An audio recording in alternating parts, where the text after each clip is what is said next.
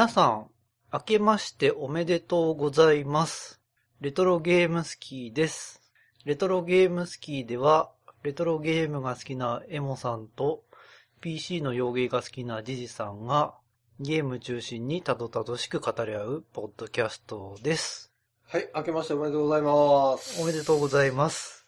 とうとう、レトロゲームスキー、はい、年を越すことができました。奇跡的に。奇跡的に越しましたね。越しましたね。要は、ぐたぐたと、はい。えっ、と、酒を飲みながら。酒をでも飲みながらやっていこうかと思ってますと。振り返り振り返りで、ですかうん。はい。2014年を振り返って、やね、ほとんどは。そうよね。まあ、本来であればうん、年末までに、なんとかしたかったところをやったんだけど、いろんな都合で、年明けにやってしまうことになってしまったんやけど、はい。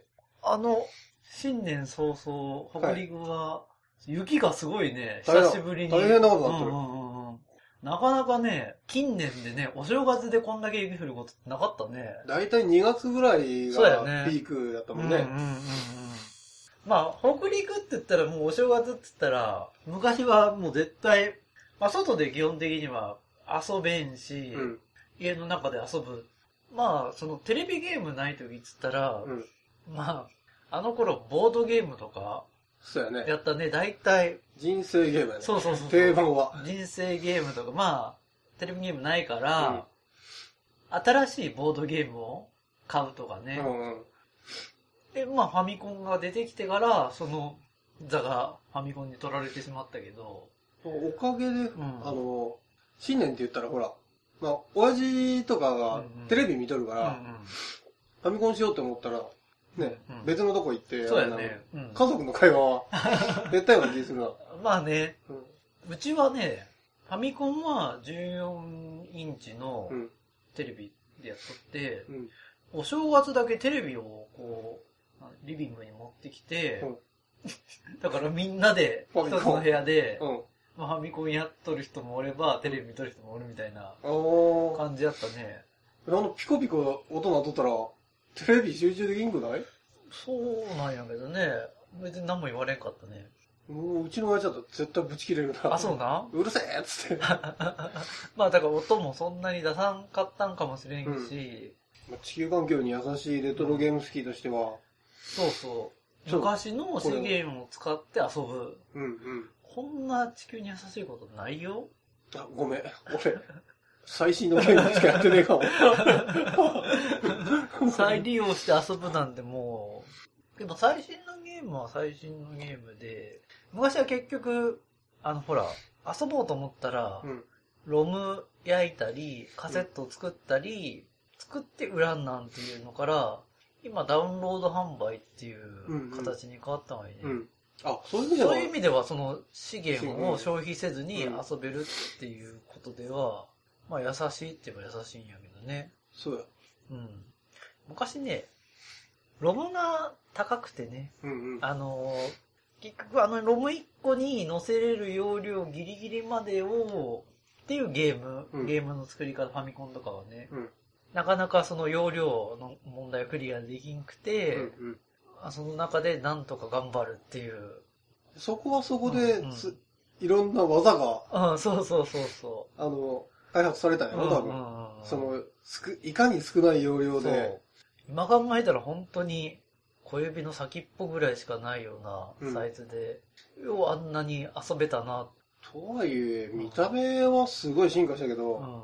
ゲームとしての進化って、本質的なところの進化っていうのは、まあ、ある程度からは、あんまり変わってないね。そうやよねだいぶ遊びやすくはなっうん。うん昔みたいにね、うん。めちゃくちゃなバランスのゲームっていうのは少なくなってきたけどうんうんうん、うん一機とか？一機とか、面白いんやけど、あれもすぐ、すぐ飽きるっていうか、奥、奥の浅さがすごくて、うんうんみんなに、あんまりいいゲームじゃないっていうことになってるんやけど、この前、うん我々がちょっと忘年会やって、はいはい。あの、モンスターストライクっていう iPhone のゲーム。なんかめっちゃハマってやっとったね。あれね、意外と思ってた以上に面白かったんやけど、うんうんそのあの、まあ、スマホのあの、タッチパネル使って、うん。まあ、どこ触っても遊べるっていうので、まあ、よく考えられとるなと思って、うんで、あの、操作がすごいわかりやすいっていうか、はいはい。あの、敷居が低い。導入の敷居がすごい低くて、うん。そこ、その場で集まった人間がう、ん。ちゃちゃちゃってやって、うん。すぐ始められて、うん。結構あ楽しめたから、なんか、で、ちょっと新しいうん。やった感じもちょっと新しくて、言うても、おはじきなんじゃないっけ、あれって。まあ、引っ張って、あ、ひ、引っ張ってパンってやるんやけど、うんうん DS のゲームとか 3D、最近の 3DS とかのゲームも、まあ体験版とかでちょちょっと遊んだりするんやけど、うん大体どのゲームも、ちょっとやっぱ操作がまず難しい。はいはい。そして次は、無駄が多い。あのゲーム導入までの無駄が多い。なんかどこそこ行けとか、ストーリーをこう、だらだら語ったりしたりとかっていうのが。モンスターストライクはなかった。あの、まあ、ストーリーがあるようなゲームじゃないやろ、あれって。な、なんやけど、うん例えば、あの、何だっけ、パズルドラゴうん。ン、DS 版、3DS 版出た時に、うんそれも体験、どんなゲームかなその頃 iPhone 持ってなかったから、うんどんなゲームかなと思ってやってみたら、うん。体験版ダウンロードしてね。うん。そしたら、なんかゲーム始まるまでに、なんかストーリーを言い始めて、で、どこそこに行ってくれとか、どこそこに、もうゲームしたいのに、一体、いつになったらゲームさせてくれるんやっていうので、あれ、パズルやんな？もう、スリーマッチのパズルやね多分 iPhone 版はすぐできるんやと思うんやけど、うん。DS 版にした時に、うん。結局ロムで、ロムっていうか、なんか、ストーリーかせて、そうう、ん。ストーリーモードみたいなのにしてしまったんやろうと思うんやけど、逆に、それが、いらん。なるほど。もう、即ゲームやらせてくれればいいのに、うん。なんかそこで思ったのは、うん。なんか 3DS とかって、うん。なんか売れん、売れんって言っとる理由、ゲームあんまり売れん、まあ売れとるんやけどね、実際は。まあでも、それでも、うん。ゲーム離れ起こしとるとか言っとるのがいいね、3DS とかって。あの、iPhone とかの方は結構、ああの、売れとるけまあど、完全に携帯に押されとるよね、携帯ゲームに。うん、その差って、なんやろうなと思っとったんやけど、やっぱり、ゲーム、面白いか面白くないかなんやろうなってので、なんかそれを、モンスターストライクやった瞬間に、うん。あ、やっぱこれゲームの差やなってのがなんとなく分かった。もっと、うん。その敷居の低くて、うん。敷居が低いけど奥が深いようなゲームを、うん。うん。やっぱつ作れてないってことなんやなってのがなんとなく感じた。モンスターストライクやって。モモンスターストライクは、うんごめん、俺の中では、うん。うん。携帯ゲームって、あの、すごくうん。当たり障りはいいけど、うん。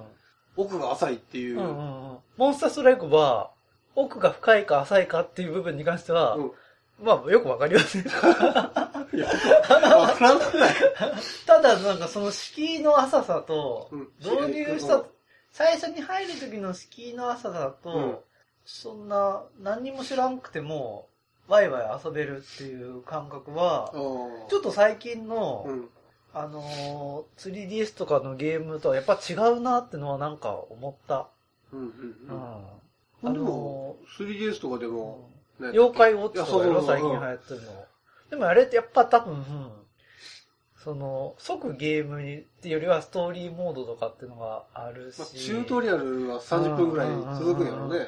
そんなゲーム、意外とも求めてないっていうか、うん。なんていうんかな。昔、あの、くるくるランドっていうファミコンのゲームあったんやけど、はいはい。あれなんかもう即始めれるのがね。昔のゲームって、スタート押したらもうすぐゲームみたいな。そう。で、あれ二人用、二人用ほとんどメインみたいな感じでうん、やれたんやけど、あの感覚のゲームって最近ないなぁと思っとって、うんうん。その、ポケモンとか、あの、妖怪ウォッチとかも、なんかこう、奥深いがいね、結構奥深く長く遊べるように作ってあるんやけど、ポケモンなんかあのあれやばいよ。逆にうん。浅さ、その敷居の浅さっていうのが、うんなんか、そのパッケージで売らんなんていうのから、うんうん。ちょっと敷居浅いの作れてないんじゃないんかな、みたいな。のがなんとなく、モンスターストライクやって、あ、この感覚ってあの、くるくるランドやった時のあの敷居の浅さ、敷居が浅くて、うんみんなでワイワイできるあの感覚やなってのが、なんか思ったね。うんあ、でもやっぱちょっとやっぱゲームが、そこら辺で売れる方、敷居の浅い方がやっぱ、みんな入りやすいから、まあそっちが売れるってのは、うん。まあ致し方ないんかなと思った。そそれ。で。俺ね、うん。ちょっと見方が違って、うん。うんうちの甥っ子とかが、うん。あの、甥っ子のクリスマスプレゼントに、ポケモンのうん。オメガルビーやったかなを買ってあげてん。あ、ソフトね。うん。あの、クリスマスとお正月合わせて、小学校1年生ねんけど、もう、やっとひらがな覚えたぐらい、うん。普通にクリアしとるからね。俺としては、うん。モンスター捕まえるのうも、ん。ままならんのやろなって思っとってね。あ、それはでも初めてではないんやろ？あまあまあ、あの、ずっと歴代何作かやっとるんやけど、最初の時もそうやったわ。うん。いつの間にかクリアしとれ。うんで、あの、難しい隠し要素みたいな、うん。あのが伝説のやつと、あれは、おじちゃん、これどうやって撮るんや？って言って、俺がネットで検索して、撮ってやるんやけど、クリアするまでは普通にや,、れるってことうん。は、俺らが年取って、ついてけんくなったんじゃねえかなってちょっと思うとこあれんてな。今の子たちって、あの、多分ね、うん。それも、ちょっと世代に、世代というか、性格とかにもよるとは思うんやけど、うん、どっちかっていうと、我々も学生の頃って言ったら、うん。長く遊べるゲームの方があ、そうやね。いいと思っとったところもあるわいね。あの、ボリュームは、そうそう。少ないお金でいかに長く遊べるか。うんうんで、それを満たし、確かに満たしとると思うんや。ポケモンとか。はいはいはい妖怪ウォッチはよくわからんだけど、うんまああの人気の感じからすると多分満たしとるんやろうな。モンハンもそうやがいね。あの、長く遊べるあっていうことで言えば。めちゃめちゃ長く遊べるね、あれも。学生までの間で、うんまあ、ジジさんはもうちょっと別格やけど、うるせえ。あれ本当に大人っていうよりは学生までの間でやたら流行っとるっていう、あの、当時はね、今はその、やっとった人が大人になって、うんそのままやっとるっていうのパターンやるんやけど。確かにそうや、んんだって、ゲームやっとる友達が周りにいっぱいおるから、うんそうそうそうそ仲間を集う。めやすいし、うんうんなおかつ、うんまあ、5000円なりでたうん出したら、うん1000時間は遊べるからね、そうそうそうそってなると、それはヒットするわっう。うん。ていう話やんね。うん。浅、浅くてみんなでワイワイやれるのってなんか、のこそなんかなんか、僕の中では、うん。ファミコンブームの時にあったものやなと思っとるんや。その、深くてっていうよりものかは、浅くてみんなでワイワイやれる。でも、Wii もそういうゲームは確かに何本かあったことはあったんやけど、スマブラとかそんな感じだね？ない、うん、やろうとは思うんやけど、もっとなんか、見た目にも単純、単純っぽくて、うん。っていうのが、モンスターストライクやったね。久しぶりやった、あの感覚。最近の結局ゲームで、そのうんインターフェースがそういう風に変わったっていうのをうん使って、そういう見た目にも単純で、浅い、はい。導入しやすいっていう、なかなか、なかなかでした。ただ俺、携帯ゲームね、うんあの、ガチャっていうシステムあるね。がある前ね。うんあれ、あの、一回ガチャし,、うんたら、うん出るランクって、ある程度固定されてて、うん10連ガチャっていうのをやると、それ以上のランクのやつが出てくるっていうシステムやろ？あ、そうなのや、やって俺は聞いた。あ、10連の方がうん、高確率、高確率っていうかそういうのが出やすいって10連やとうん確定なんやって。それが。そうなの一一枚確定。あ、そういうことね。うんうーん。いや俺実際やってない、やらんかったんや、うん結局。うんうん俺はちょっと携帯ゲーム、うんどうしてもそういう、そういうシステムがう嫌で、ほんで、5000円やろ ?10 連ガチャって。まあ、やればね、金払ってたやれば、ね。多分1回500円。まあだから、それも、でも、地道にやってれば、うん無料ではできることはできるんや。ガチャもでも、10連ガチャせんと、その、それ以上のランクのやつは出てこんわけモンスターストライクは一応、頑張ったりはできる。あそうなんやガチャも。ううんん。まあでもガチャに関しては、無料ゲームなんやから、あどこで収入求めるんやって言ったらもうしょうしょうがないねとは思うけどね。あ、なるほど。そのうん5000円で、無料やから、うんガチャで収益を得る。仕方ない。まあ無料じゃないよね、そうなる だから、うん そういうことや。どこで稼い、稼ぐ、まあどっかで稼がんなんからね。まあまあさ無料はありえんからね。うんもう無料は作ったものに対して対価は絶対。だから、無料で、で遊んどる人は、うんガチャしとる人のおかげで無料で遊べとるんやって思うしかないね、それは。2014年度、はい。えっ、と、ベストベスト。とゲーム。ベストゲーム。うん。じゃあ、ディジさんは？俺は、ん。えっ、と、まずディアブロ3やね。ディアブロ3。あ、うんそうなん？ディアブロ3はだって、あ、3じゃなくて、うんえっ、と、バージョンアップしたうんディアブロ3ね。あの、拡張でリーパーオブソウルっていうのが追加された後のディアブロは、もう狂ったようにやった。うん、あ、そうなんや。うん。まず、ディアブロ3うんと、時間的に言うとう、ん意外なところで、キングオブファイターの13。それは今年出た作品ではないってこと？去年の9月かな。ん。9月から半年ぐらいずっとやり続けとった。レトロゲーム好きでもほら、うん。あの、対戦、対戦者面白いとかって言っとったねね。。うん。もう一つ挙げるとすると、ウルトラストリートファイター。あ、あれはね、長くできるゲームやっぱり好きだよね。傾向が、うん、う。うんん。まるまるで少年の心のような。さっき言っとった学生の心のようなね。もう延々と繰り返すというか。僕は、なんやろうな、2014年度、ベストレトロゲーム。レトロゲーム的には今年はやっぱドラクエの年やったかな。ドラクエ、あの iPhone でもいろんなバージョン出たし、オンラインも出たもんね。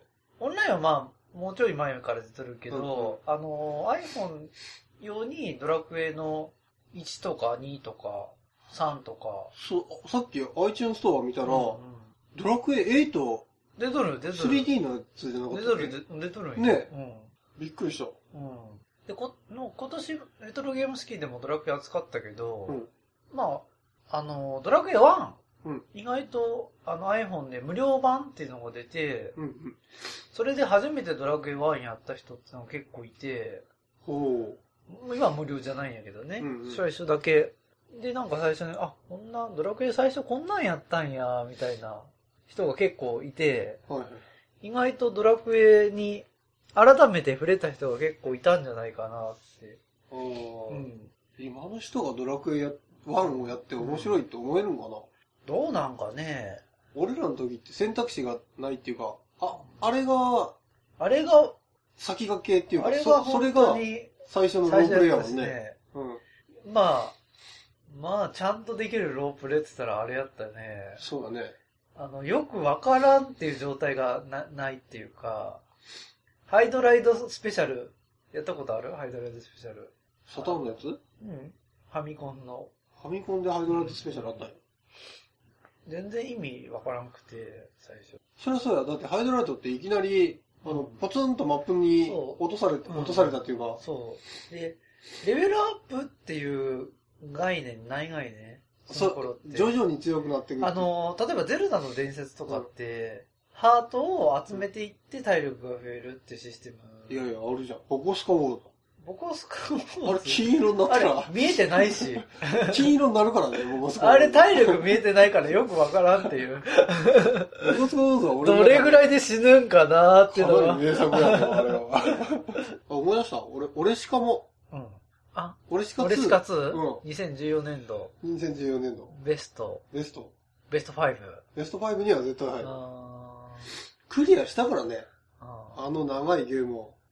今年、僕はまあゲームは、まあ皆さんもご存知の通り、あんまりやってないんであれなんですけど、うんガンダム G のレコンギスタっていうのが、ああ、富野監督が、うん始まったっていう話したけど、うん。うん。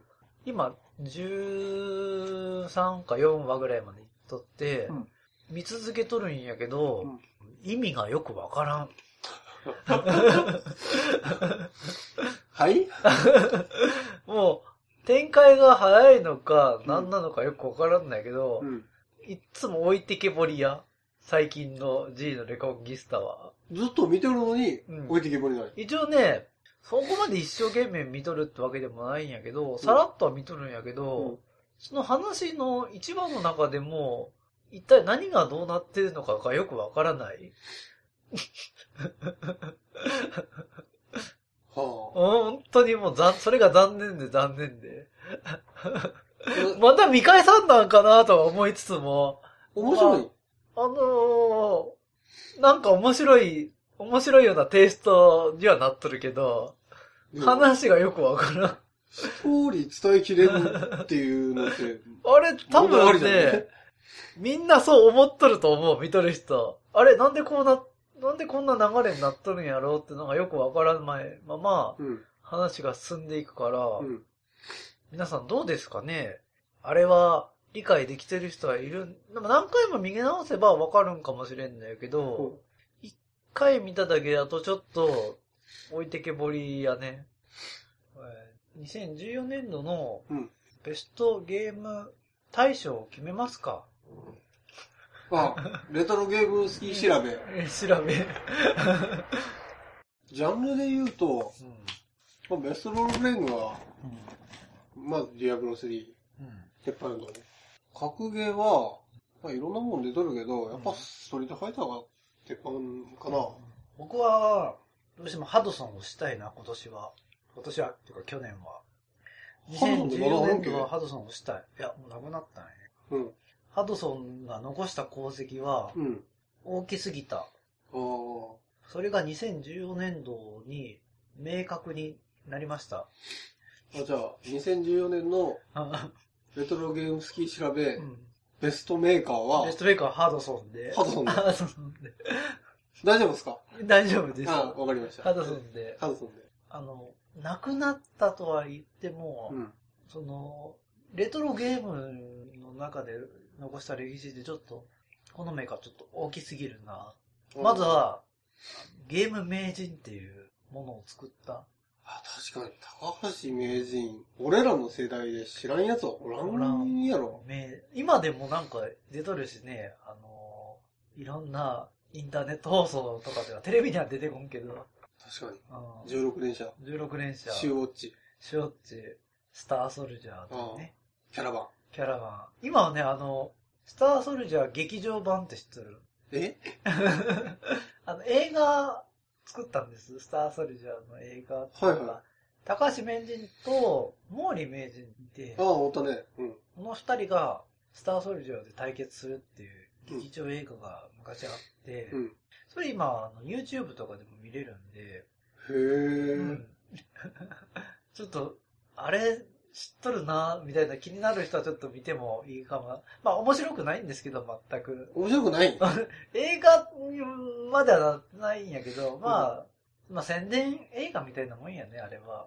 スターソルジャーの、うん。あまあでもそんなのもあって、やっぱこれハドソンってなんか、任天堂、任天堂はまあそれゲームの、も元の元のメーカーやからそういろいろやるのはわかるけど、うんハドソンみたいな一メーカーがあ。うん。やったにしたらちょっと、なんかちょっとでかすぎるな、みたいな。名人作るとか、うん。キャラバンやるとか、うん。うん。あとは、ハードも自分で作ったりね。PC エンジンで。うん。うん。あれもね、もうちょっと続けとったらね、面白かったんかもしれないけどね。うん。じゃあ、今年、2014年度はハドソン。レトロゲーム的にはハドソン。メメーカー的にはね、メーカー的にはハドソン。ゲーム的には、ディアブロ 3? ディアブロ3かなやっぱりね、うん。元のディアブロは、うん。前も話したけど、アイテムが、うんまあ、出てこんと。アイテム探しゲームなのに、うん。アイテムが出てこんくて金で買えっていうようなシステム、オークションシステムになっとって、それで絶望したところに、まあ、やっぱりユーザーの声聞いてくれたんやろね。うんそれ、バスッと廃止。そこまでのシステム作るのって相当大変だったと思うよね。うん。うん。それをバスッと廃止して、うん。しっかりあの、ユーザーが求めてるものを提供してくれたっ。ていうところで、ディアブロディア3、ブロ3にあげたいと。私としては、なんていうかね、落ちたところで一気に上がってきたっていう、その、そして、ベストキャラクター、ベストキャラクター？はい。コーチンです。コーチ、出た。コーチ。あ、コーチね。コーチンです。あー、わかりました。これ間違い、間違いありません。じゃあ、レトロゲーム、今年のレトロゲーム好き的うん。ベストアナウンサーは、大江まりこさんだね。うん、完全に先入ってきて、もう、ぐだぐだになりました。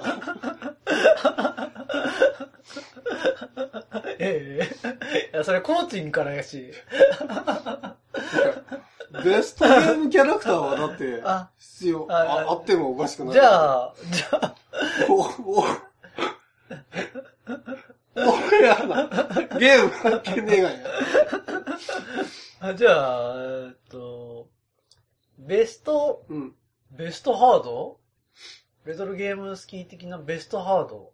ベストハー2014年度。ド。はい。PC エンジンスーパーグラフィックスかな？うん。わかる？わからん。わかる？あの、大魔界村ができるうん、うん。PC エンジン？ってことで、はい。あの、PCFX の原型とも言える PCFX、あ、スーパーグラフィックス。はい。2014年度ベストハードウェア、レトロゲームスキー的ハードウェア、はい推薦いたします。あ、そこは、あの、私、は、昔のハードは、セガサターンとかしか、セガ系のしかわからないんで、あの、任せます。う んはい。あとはベストありますか？ベストファイティングゲームは、うん。KOF13。KOF13。うんあー、レトロゲームスキー的ベストファイティングゲームは、うん大江戸ファイター？な何も反応がない。何を言っても何も反応がない。お ーオイドハイトやったことある？見たことある。見たことあるあれにコインを投入しようって気にはならんかったけど。カッパとかが出てくるんだよね。そう。あの、それも実写っぽいやつなかったっけ？うん、実写じゃない、実写じゃなかったっけ？全然。うん。データイーストや。あ、データイースト。デコ、デコ、デコ、デコ。デコうんデコ、デコ。2015年、はい。最初のお便りコーナー、いきます。えっ、と、まずは、えっ、と、地元の、はい。地元のサンゴさんからサ、ンゴさん。ロードスから宇都宮、地元にはかなり嬉しい話、うん。ということでした。あの、宇都宮っていうのが、あの、石川県の本屋さん？唯一パソコンゲームを扱ってる本屋さんやね。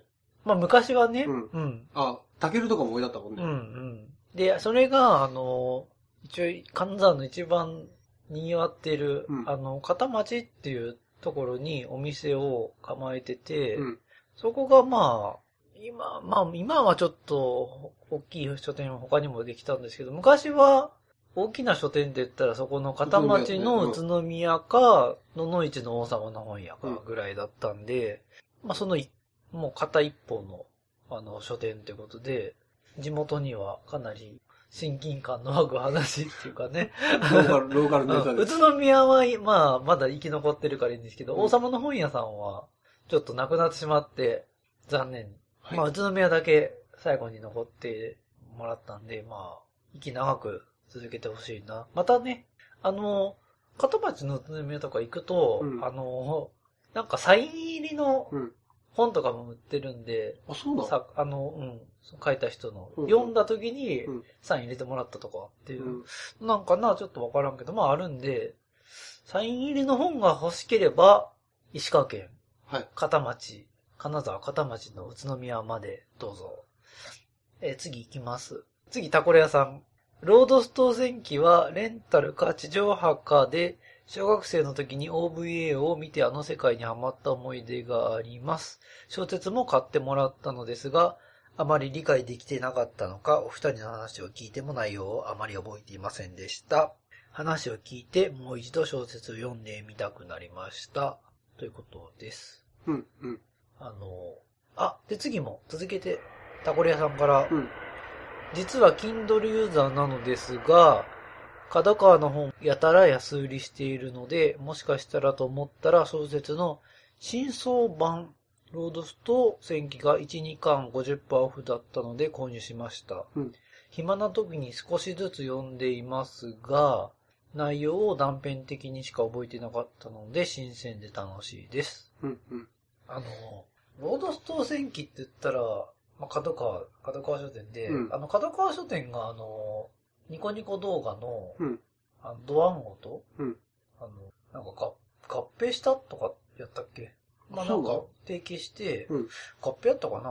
まあなんか、まあ協力関係になって、うんそれをまあまあ、Kindle と関係ないね。よく考えたら。ちょっと酔っ払っとったかな。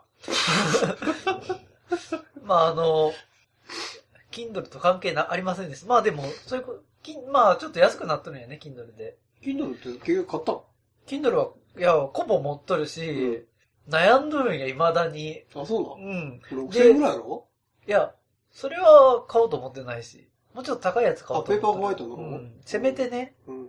ただやっぱり、コボでも同じ本大体売っとったりするし、やけど、やっぱコボの方が若干高いんや。あ、そうなうん、ちょっとずつ高くて、の同じもんなんでややろうと思いながら見とるんやけど、うん、でも最初にね、コボ買ってしまったのが、やっぱ全ての失敗の始まりやったね。本当に今思う。なぜ、なぜななぜどうせ本変わんないから、うんなぜ待てなかったんだって。うんうん。ね。そういうことです。あ、で、タコリアさんも、やっぱりちょっと小ロードストー戦記にちょっと触れてるってことで、やっぱりね、あの当時はやっぱりロードストー戦記、どうしてもあの、触れずにはいられないというか、どうしてもなんかやっとるとロードストー戦記にぶつかってしまうっていうか、ね。ゲーム好きなら必ず通る道というかん、んね、小説好きとかね、あの、うんうん。あの系統のね、うん。今で言うライトノベル。そうやね。みたいな感じだよね。うん。ぜひね、またロードストー戦記のね、ゲームもね、まあ、レトロゲームユーザーとしてはなんか出てほしいなと思う思っとるんや、未だに。あったデザイっうて、ん。まだまだ全然使えると思うんやけどね。うーん、と思うんやけどね。やっぱでも、あんまりちょっと宣伝としてはちょっと効果がもう弱いのかなで、も、うん、じゃあ次行きますね。とても眠いさん、初めての。とても眠いさ。うんん。うん。ザ・バインディング・オブ・アイザック。パソコン買い替えたらやってみたいなレトロゲームスキーのジジさんの紹介するゲームはちょくちょく刺さるということです。数少ない。数、いや、数少ないことはないと思うけど、洋芸。あのー、レトロゲームスキーのジジさんはうんかなり多いですよ。うんごめん、初めて聞いた。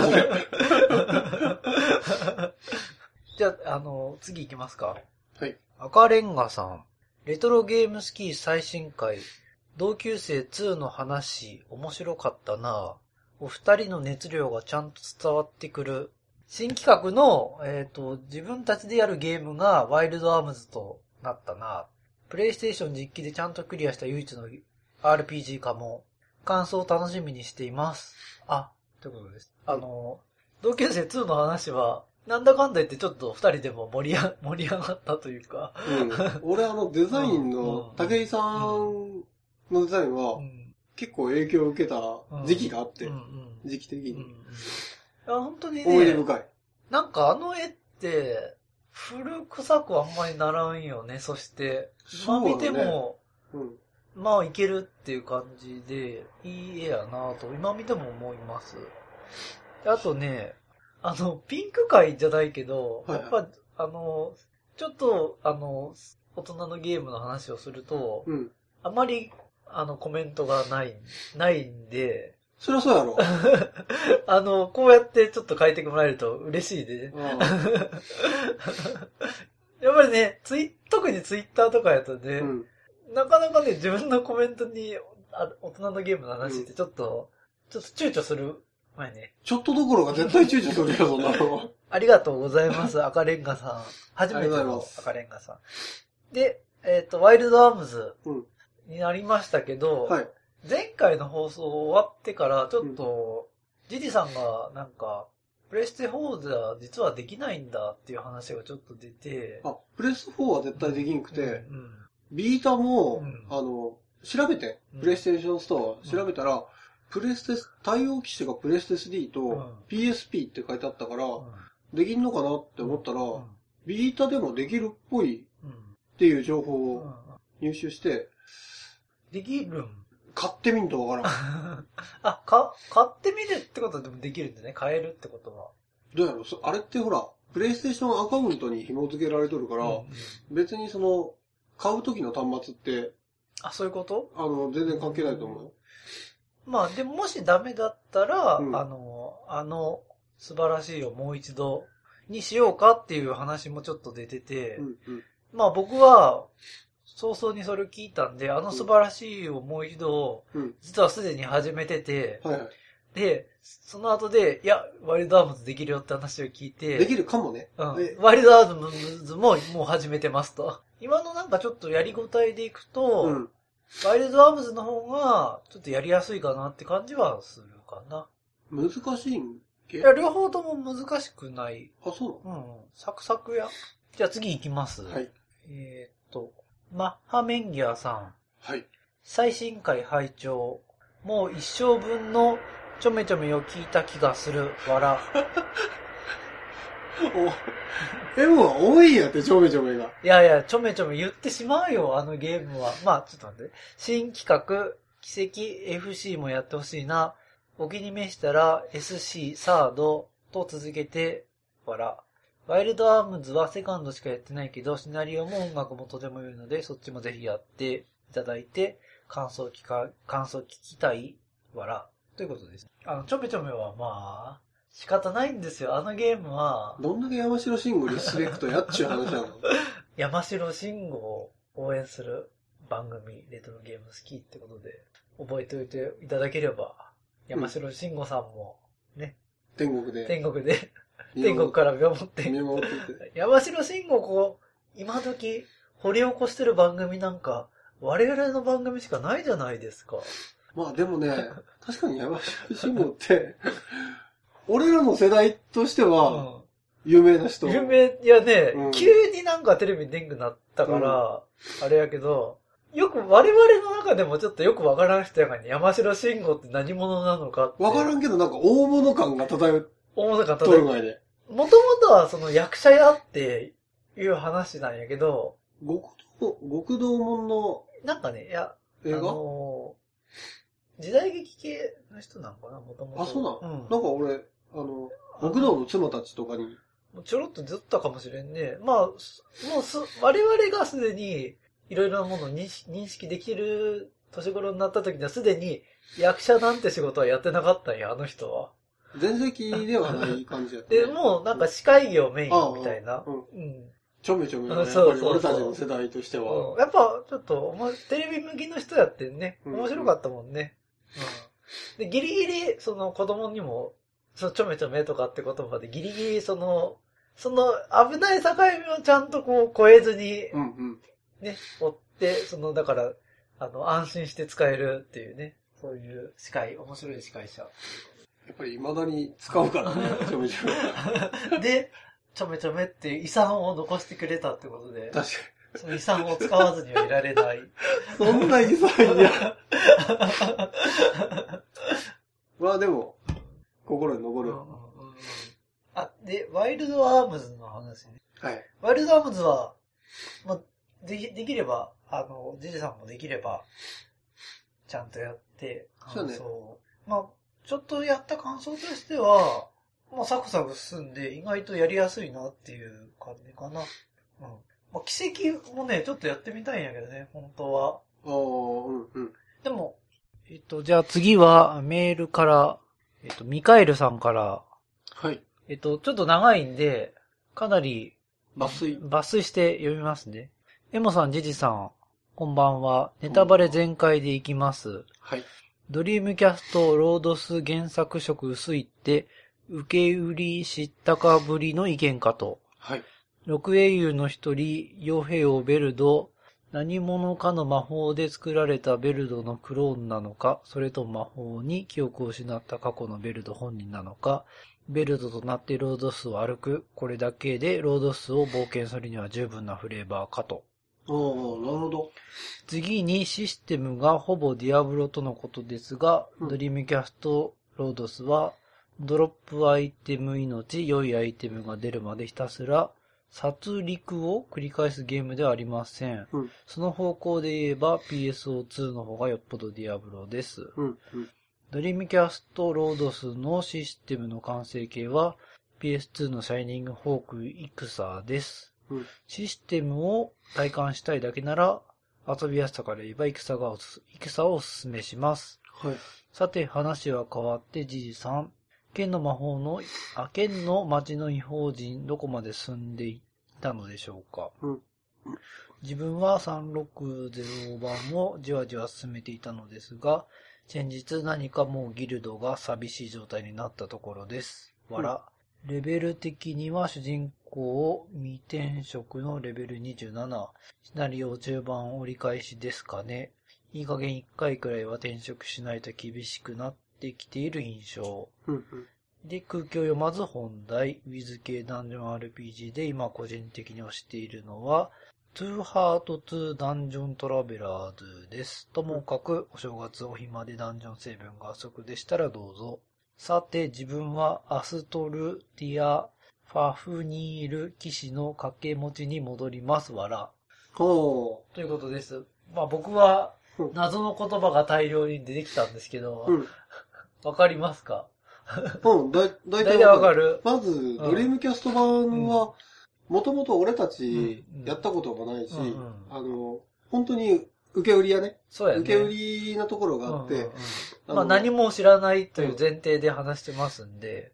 でもあ、ちゃんとロードスのサブストーリーみたいな感じにはなっとったよねあの、みがりさん勉強になりました。はい。ありがとうございますありがとう。ございます。あとね、えーっと、イクサ。イクサ。ファイニシャイニングフォースイクサうんうんうんシャイニングフォースイクサって、シャイニングフォースってあれや、セガのシャイニングシリーホズ？そうなのうん。シャイニングうん。なんとかっていうのをいっぱい出とる前に、うんもともとあの、あれって、メガドライブでメ、ガドライブシミュレーションゲームみたいじゃなかった？シャイニング。最初は 3D のダンジョンのやつで、うん。次に、あの、タクティクスオーガみたいな、シミュレーション RPG。最初はシャイニングオブダークネスかな？あ、そうなのうん。で、シャイニングフォース、うん。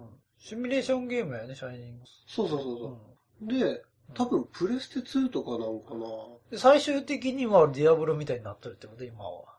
ねもね、うーんディアブロじゃないって書いてあるから、アクション RPG になったのうんでもうん。かなドロップ重視じゃないけどうも、んっていう話やね。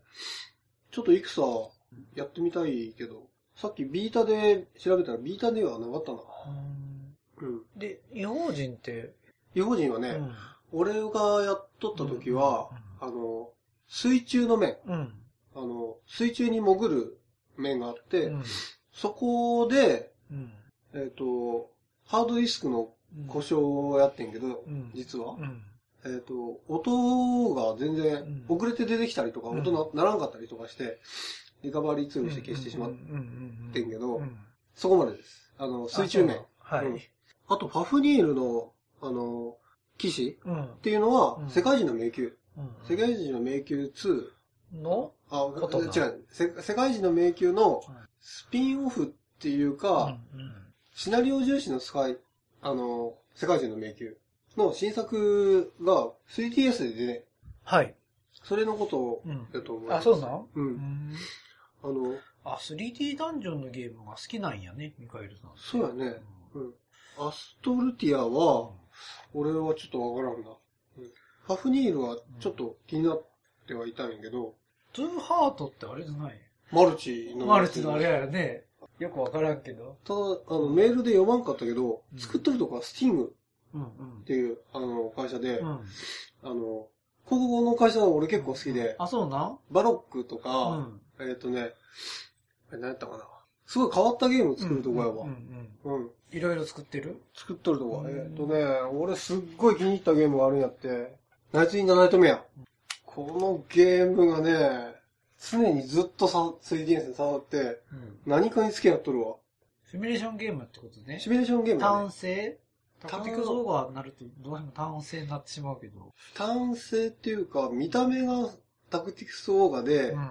常に動いとるみたいな感じかな。わかわかりました。わうん。かりましたよ。もし、あのうん、ミカエルさん、スティング好きなら、まあやっとるとは思うけど、やったことないなら、うんあの、3DS 持っとるって言っとる。うんバフニールの騎士は 3DS のゲームだし、あの、ナイツ、ナイツ・イン・ザ・ナイト・メア。これぜひはい。やってほしいと思う。はい。逆に、逆に ミカリさんに押すと、ここで。うんはい。あでも、あの、ロードストーンに関しては、あの、少し、ドリミキャスト版もね、うん、考え方まあ、やり、やり、まあ、やれる機会があれば、ほ本当はやりたかったところなんやけどね。あのーまあ、微妙なハードで出してしまったなって感じはちょっとしたけど。まあ、次行きますと。はい。次、あの、紅のバックパッカーさん。あ、これのバックバッカーさん。はい。エマさん、ジジさん、こんばんは。毎回放送、ポッドキャストの中で一番楽しみにしています。ありがとうございます。ありがとうございます。さて、お二人は去年放送されたドラマ、ノーコンキッド、僕らのゲーム誌というドラマをご存知ですか？昔近所にあったようなゲームセンターを舞台にしたドラマで、ジェビウス、ファンタジーゾーン、スーパーリアルマージャン、バーチャファイター2といった昔の名作ゲームがドラマに登場します。うんうん。レトロゲーム好きにはとても嬉しい内容になっています。オンデマンド放送やレンタルもされているみたいなので、一度機会があったらぜひ見てみてくださいということです。スーパーリアルマージャンを扱いますか？僕は見ました、これも。あ、全そうなんや全話、ええー。リアルタイムで。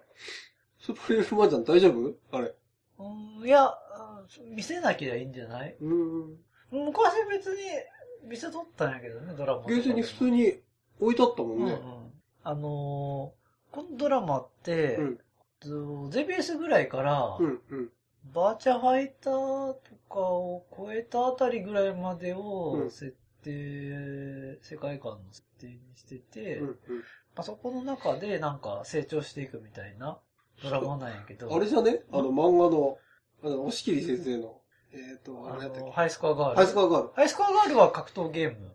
うんうん。やけど、これはいろんなゲーうんムうん。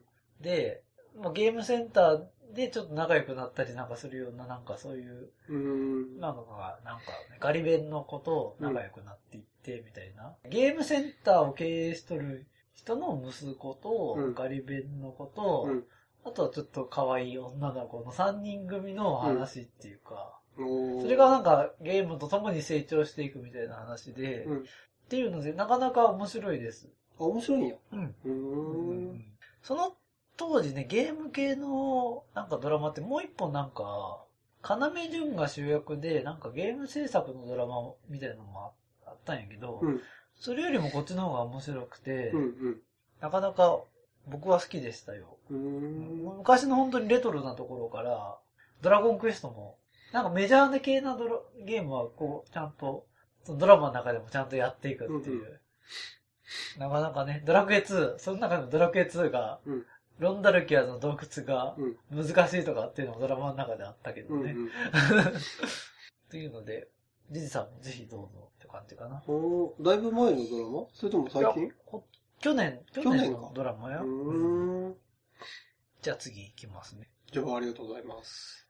じゃあ、えっ、と、次、タコレアさんからです。はい。第21回配信楽しく拝聴しました。まずは同級生2について、うん中学生時代にセガサタンユーザーの友達がとんでもなく面白いと言っていて気になっていたゲームでした。その友達は面白すぎて全キャラクリアしたとか言ってました。うんうん。当時 PS ユーザーで PS で出ているのを知らなかったので未プレイだったのですがやってみたくなりました。うんうん。えー次新、新企画について。うん新女神転生4の名前が候補に上がった時に、うんこれが選ばれたらまずいと思ったので、ワイルドアームズに決まってよかったです。うんちなみにめ、新女神転生は、3から 3D ダンジョン系ではなくなっています。うんうん。なんと。ん？そうなんや。3の 3D ダンジョンではあったけど、うん。移動が、あの、ポイントポイントであ、そうなん？なったん、ん俺3やってんけどな。あ、そうなんや。うん。あ3は、ほんと面白かっあ、そうなん？た。うん、クリアしたよ、あれは。すんごいプレミアム価格ついとっでて、、うん何で出てとるの？プレステ 2? プレステ2。あ、そうなんや。うん。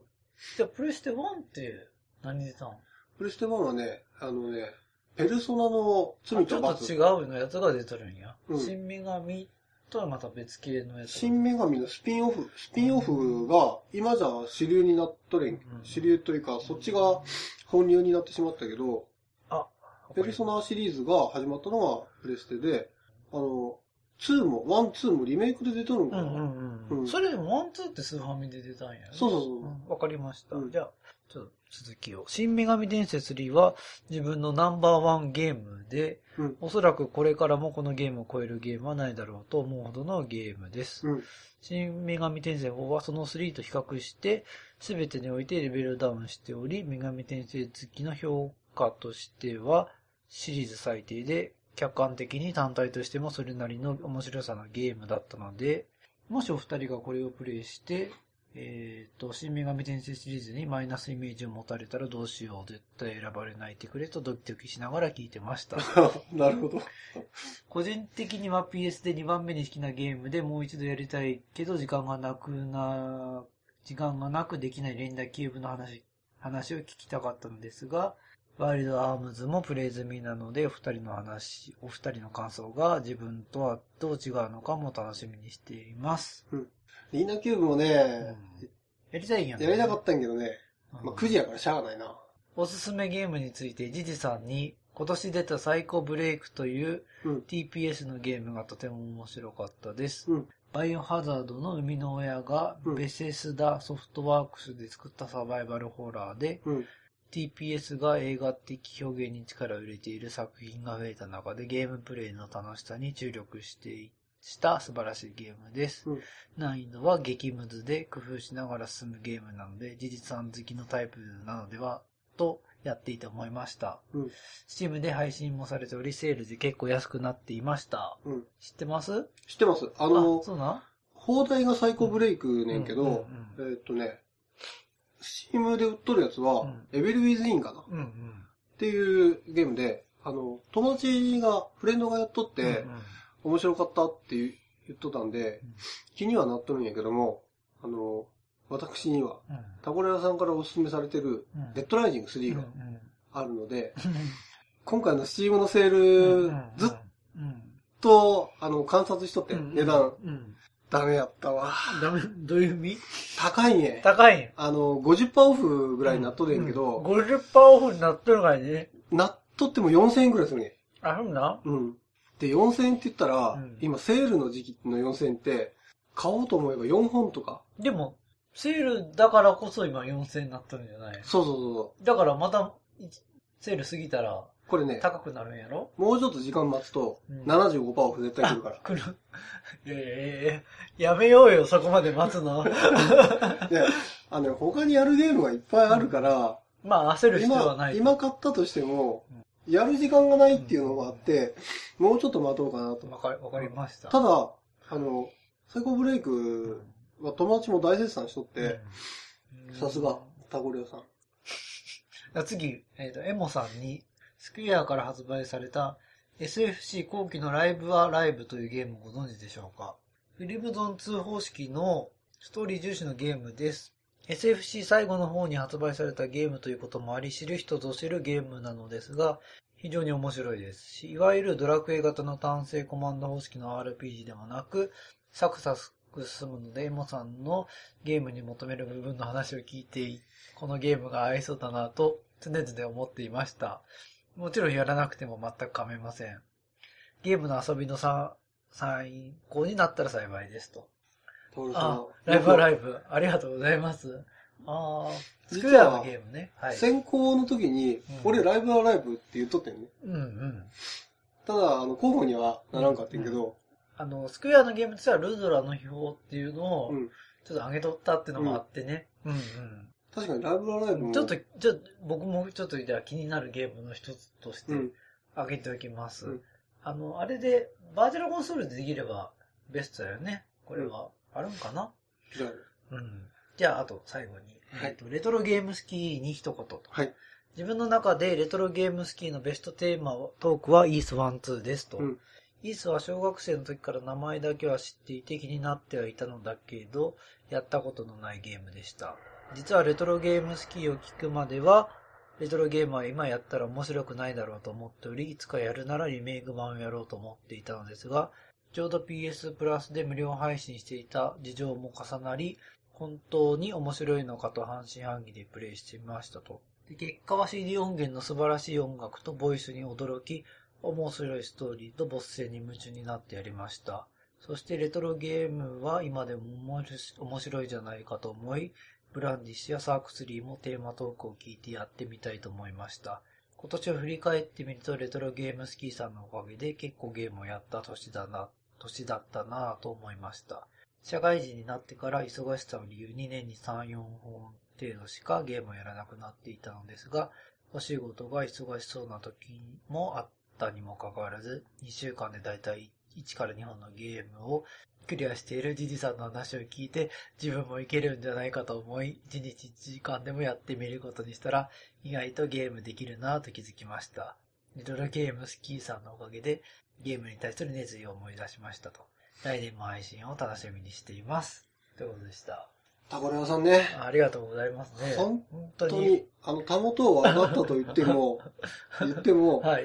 本当今年、今年の、あの、ベストベストリスナーは、リスは、ナー、タコレタコレアさんやね。そうそうそうそう。うんうんうん。今年はね、でも、あの、レトロゲームスキーっていううんポッドキャストを始めて、うん。あの、いろんなリスナーさんというよりかちょっと同志的ななんか感覚のそうやね。人たちとつながりを持てることができたっていうのは結構うんいい。ことやったね。そこからほら、俺は、あうん。の、突発的に穴切りゲー、うん。でうん、タイムコマンドだったりとか、あの、ヤコウが、うん、ヤコウがとかあと、デッドライジングもうん、すごく気になって、全く俺、あの、気にはなっとったけど、ん。まあ、やらんやろなと思ってたんやけど、うん、デッドライジングは、うん安くなったら絶対買おうかうん、買おうって思ってるしうん、さっきのあの、サイコブレイクも、あ、そうなんや。やっぱりね、あ、の、ゲーム買うときにうん。一番信用できるのはうん、フレンドの、うん。あ、の、感想よ。うん、あの、まあね、あのーまあ、人それぞれあの、感性ってちょっと違うから、まあ、本当のところってちょっとわからんないけど、でも、まあ、面白くないゲームっていうのは、あのーまずは省けるってところで、うん、そういうね、あの、感想、人の、周りの人の感想って結構、重要やよね。大体同じような感性を持ったフレンドが う、ん、面白いって言ったら大体面白いようん。うんううんんあベストテーマトークはでもイース1、2なんですね。うーん。そんなにでもイース1、2は、ゲームについては話はしてないけど、うんそれでも、あ、それでもちょっとあの話を聞いてちょっとやってみたいっていう。うんあの話はね、あの、ドラクエとかの話に、ドラクエと、あの、スクエアのファイナルファンタジーの話にちょっとなってしまって、うん。まあ、僕がちょっと怒られるっていう回になってしまったんですけど。ファイナルファンタジー、僕はあんまり、あの、ファイナルファンタジーもね、ファミコンの時は、うん。またこの話になるかってか感じなんだけど、感じなんですけど、うん。まあ、あの時は、あの回では、そんなにすごくないよって話をして、うん。うん。怒られるっていう。まあ、あの、俺ラジオやって、うん。やっぱ怒られるんやなって思ったね。あの、ほら、ロードストーンもそうやな、ねうん。あの、やっぱ、電波に乗っけると、怒られるね。あの、違うこと、うん。まあいろんな意見の人おるから、うんうん。まあ、こういう、まあ、右翼と左翼みたいなもんで、うんもう必ず、な、何にしても、うん。あっち側の意見があればこっち側の意見があるから、うん。まあ、まあ面白いと思ってるものがあるものに、人に対して、うん。我々、我々っていうか僕がね、うん。それは、それは大したことないよって言ったら、それは、ね、ちょっとカチンとくるのはわかるんですけど、。うんま 好きなものはね、そう許されるそうそていうそれはもう、本当にごめんなさいって感じなんですけど。それぞれの価値観やからね。うんまあでもね、まあ、あれはちょっと言わずにはいられないっていう話でちょっとまた。か？なかなかね、でも、ああやって違うよっていう回も、な、なかなかないからね。ああいう風に言ってくれるうと、ん。あの、今までの固定観念で、そう思い込んどるところがある前ね、やっぱり。そういうのって違う視点もあるんやなって気づかされて、気づかされてるので、うん。俺はすごい、うん。あの、よかったな、うんや、ラジオやっといて、うん。やっとって、うんそういう同じゲーム好きの人からいろいろな意見もらえて、うん。よかったな。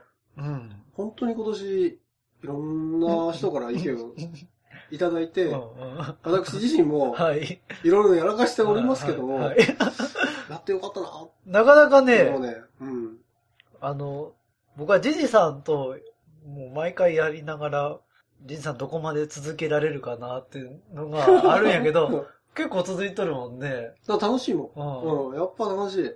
なかなか、ブランディッシュ、ブランディッシュの回。うんうん。あ、ブランディッシュのメールも、タコラさんすごかったね。ブランディッシュサークね。うん。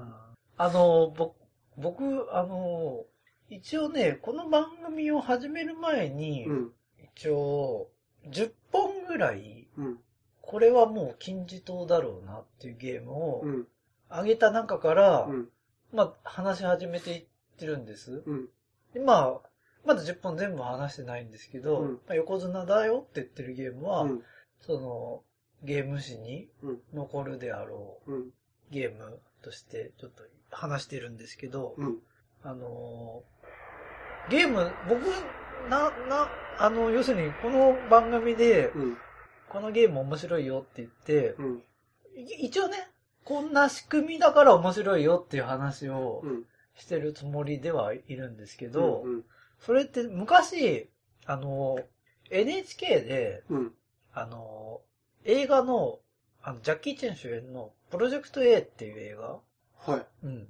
大怪我、ジャッキー、大。ジャッキー・チェン、ジャッキー・チェンが上からピューッと落ちて、あの、そうそう。なんや、ビニールうんうのん屋根みたいなのドンドンドンそうそうと落ちて有名なやつあの大怪我したやつだよね。サモハン・キンポとユンピョ出てる、あの、香港三大スターが出てる。はいあの映画、あの映画って、もうすごい面白いんや、確かに。コメディ、まあ、どっちかというとコメディ寄りの映画で、うん。あの、すごい面白いんやけど、うん。あのーなんで面白いかっていうことを、うんその NHK の番組を見てたら、うん。こういうシーンがあって、うん。こうこういうところ画期的で、うん。これとても面白いんですよっていう説明をしてて、はい。あの、その絵、番組では、うんあの、自転車のシーン、あの、なんかねあ、プロジェクト A でう、んうんうん。自転車、路地裏とかアクションあ、ロうん路地裏をうん自転車でこう、うん。アクションでうん。行って、トントンって、うん。トントンって叩いて、後ろから来た人が、バーンバって、ーン開いて、バーンって、うんガーンってなるって、うんこのシーン素晴らしいんやって言っとるんやけど、うんあの、それ見たときに、うんあ、あの、思ただ単に面白いと思ってた映画が、うん。こういう仕組みで、うん。あ、とても実は面白い。理由がこういう、理由やったんやってのが分かって、あ、ただ面白いだけじゃなくて、うん。あの、どう面白いかっていう説明をすれば、うん。その映画の価値も高まるし、うん。ゲームもね、同じで、それがちゃんと、あの、伝わるんじゃないかと。価値もね、うん。ゲーム一本一本の価値もね、うん上がっていく。そのなんかね、埋もれていくにはちょっと惜しい、うん。惜しすぎるゲームうをん。、なんとか知ってほしかったっていうのもあって、っていうのもあってちょっとやってみたかったんですけど、まあ今年は、それもできたなと、多少はね、うん。うん。NHK の番組も参考にしつつ、はい。そういうのもあって、ちょっと、あ、こういう風なことせしたら、ちゃんと伝わるんやなと思いつつ、うん。うん。できましたって感じで。で、あの、お便りで、あの、いろいろお叱りもありますけど、うん。あの、応援、応援というか感想も、ちゃん、なんかね、ちゃんとあって、しかもよかったね、ね。メールはだいぶはしょっとるけど、うん。これ1時間で書けんぞっていう量の文章書いてきてくれとるがいね。ありがたいことで。なんかね、よくわからんけど面白いぞってものを、うん。理論立ててちゃんと説明すると、うん。なんか本当の価値がわかるっていうか、うん。そういうね、そういうことをちょっとでき、できたんじゃないかなと思う一年でした。うん。え、俺は、あの、勢いだけで喋るところがあるんで。まあまあまあまあ、それはそれ、それはそれでいいと思いますわ。あの、あとね、あの、ちちょっとネタバレ、うんネタバレになるけど、うん。ゲーム番付。ってコーナーうん。あるじゃないですか。うんあれも実は、うん。あるテレビ番組をうん。元ネタにした、あれなんです。もうパパクった？パクってるんです？あ、そうなの？はい。まあみんな分かる人は分かると思うんですけど、まあ、分かる人はちょっと笑っててくださいと。なんかおかしいと思ってんで、いきなり、今日からゲーム番付やりますとかって言あい出しれは、いて。や、そ、そもそも、うん。あの、横綱級とかって言ってたのも、うん。まあそれなんですけど、うん。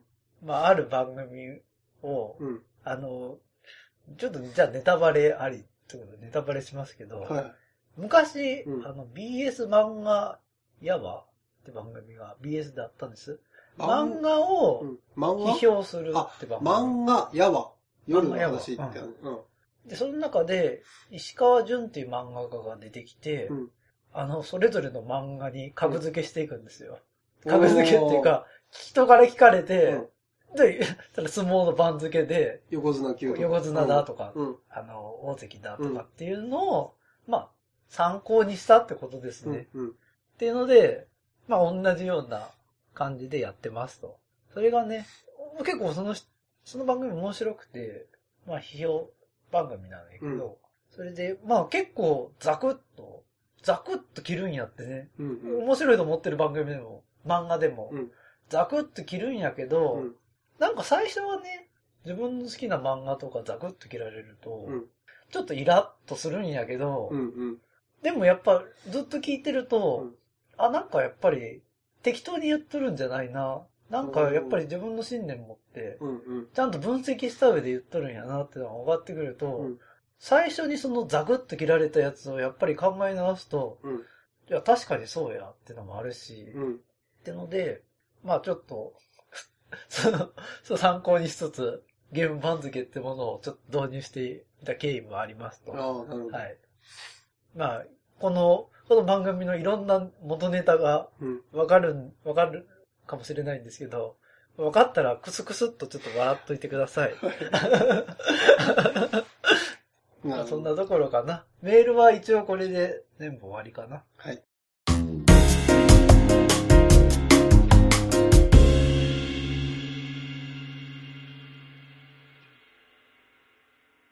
エンディングです。はい。えっと、じじさんから、なんか、訂正とお詫びが、また？新年早々、はい。あるそうです。あの、あるリスナーから、はい。あの、ツッコミがはい。入りました。あの、はい。あの、ナンバーワン、今年ナンバーワンリスナーの、あ、そうです、そうです。あ去年、去年というか、ね。T さん、T さん。はい。えーっと、はい。ヤコウが、はい。あの、アナキニゲーで、うん。タイムコマンドの次にうんやってるヤコウガうんうんなんですけど、うんこれあの、俺多分勘違いしとって、うんうんハクナさんが、はい。あの、進めてくれたと思ってたんですけど、はい。はい。これ、大きな間違いで、はい。ポロさんでした。あポロさんが、あ。スキームと、はい。えっ、と、ヤコウガはい。を押してくれて、はい。あの、今、ヤコウがでも、やっとるんやね。ヤコウガは、うんあの、ちょっと止まっとってんけど、うんうん最近またやりだした。うんう。うんん。多分、うん。もう終盤で、クリア間近かな。ただ、あの、ちょっと BB、掲示板とかで、うんあの、情報を集めとったら、うんマルチエンディングらしいんやね。うん。うん。俺、間違いなく、バッドエンディングやわ。あ、そう。じゃあ、うん。やり直したんなんてことや、また。やり直す必要はないんやけど、ない。すんごいね、うんあの、このゲームって、それってでも、あれやよね、ヤコウガ3って、うん。ちょっと大人のゲームやったわね、見た感じ。あ、全然そういう要素はほとんどない。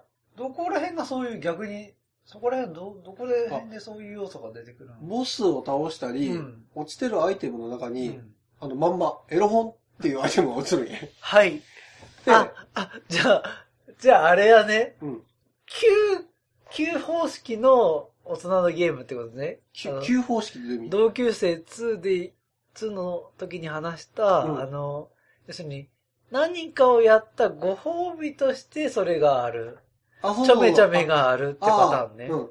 あの、それを見る民はうん、ユーザーに委ねられとって、はいはい。あ、さらにそこも？そうだ、アイテム欄にそそれが入って、うんそれを押すと、うんそのアイテム選択して押すとうん出てくるあ、そうなんやって。いうやつで、みんなのみんでも全然あ、そうなんや。いいし、うんそういう要素ってほとんどない。あゲームの中にはね。ゲームとしては、うん。何？アクションゲーム？あのー、メトロイドとか、メトロイド系ってことね。うんメトロイド系。ただメトロイド系ねんけどう、んマップが無駄に広いねんね。うん。広くて、イベントが少ない。うん。イベントが少なくてマップ偉い。うん。っていうような俺、今のところ印象。うん。ただアクションは、うん、すんごい軽快。あうん。あの反応とかすごい良くて、ただジャンプしてるだけでも楽しいみたいな感じ。まあ、あの、ポロさん、申し訳ございませんでした。あの、鋭意プレイ中ですので、あ。はい。もうしばらくしたら、あの、コメント、レビューできると思います。はいはいはい。はまあ来年の、うん来年っていうか今年の、うんあの、レトロゲームスキー、うん。えっ、と、まあ、どんな方針でやっていくかかな。はいはまあ僕の方は、うん一応ね、あの、一応ね、あの、最初にうん自分で考えてた、うんあの、10本ぐらいあげた、レトロ金字とね。近似レトロゲームのレ、あの、あの、重要なレトロゲームを大体話していってて、うんまああと2本ぐらいは残ってるんですけど、まあその2本話したらもうネタ切れになってしまうんで、うん。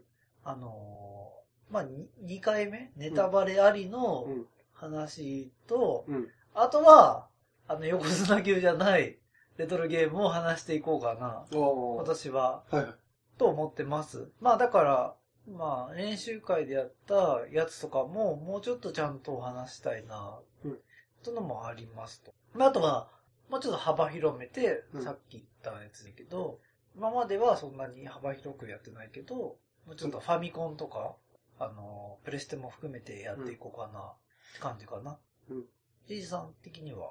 俺的には、うんまあ、あの、メインはやっぱり、洋芸で。は変わらずあの、ちょっと変わってきたのが、うんレトロゲーム好きやりだして、うん邦芸をやることが多くなった。おそらくレトロゲームや、レトロゲーム好きやってなかったら、うんまあやってなかったやろうなっていうような。タコリ屋さんとかが進めてくれるゲームとか、うんうんその、邦芸が多かったっていうのがあってうんうんうん、邦芸もちょっと興味出てきたなと。はいはい。今年はやっぱり、まあ、新作ハードでもうん。敷居の低い、うん。みんながやれるようなゲームをうん。ぜひ出してほしいかな、僕は。あの、モンスターストライクテイストな、ああいうものがちゃんと出れば盛り上がるんじゃない？あの、有り余るスペックを、そう、有り余るスペックを使わずに、モンストと。二次元で、あもう単純なゲーム作ると。無料でいい、無料でいいやん。課金制でいいやん、全然。なんかその、ね、こういう、スマホじゃなくて、うんスマホで課金制が流行っとるんなら、うん。3DS でも、あの、Wii U でもうん、課金制どんどん導入すりゃいいやん。と思うけど。うん。うんこだわらずに。うん。締めますか？はい。えっ、と、じゃあ、せ2014年は、うんえっ、と、皆さん、えっ、と、レトロゲームスキーを、あの、聞いてもらえ、聞いてくださって、ありがとうございました。ありがとうございました。2015年もう、えっ、と、まあ、できる限り続けていけれれば、はい。続けていきたいと思いますんで、はい。あの、ネタ的には、ちょっと、あの、ちょっと難しくななりつつもあるんですけど、まあ、続けていける限りはちょっとやっていこうかなと。よろしくお願いします。よろしくお願いします。